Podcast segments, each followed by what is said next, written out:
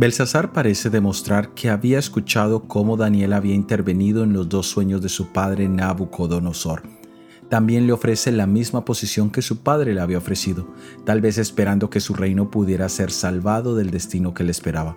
Pero tristemente Daniel no tenía ningún mensaje de esperanza, sino solo juicio para Belsasar. El juicio final sobre el pecador impenitente será sin misericordia. Leamos en Santiago capítulo 2 versículo 13. Porque juicio sin misericordia se hará con aquel que no hiciere misericordia, y la misericordia triunfará sobre el juicio. En el juicio de los impenitentes no habrá ninguna mezcla de misericordia, pero el versículo de Santiago nos dice que ese juicio es la consecuencia de no haber mostrado tampoco misericordia a otras personas.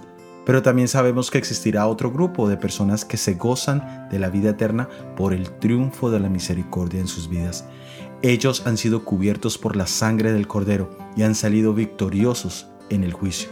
En otras palabras, en ese día final habrá dos grupos de personas, los que son vasijas de misericordia y los que son vasijas de ira. ¿En cuál te gustaría a ti estar, mi hermano y hermana que me escuchas?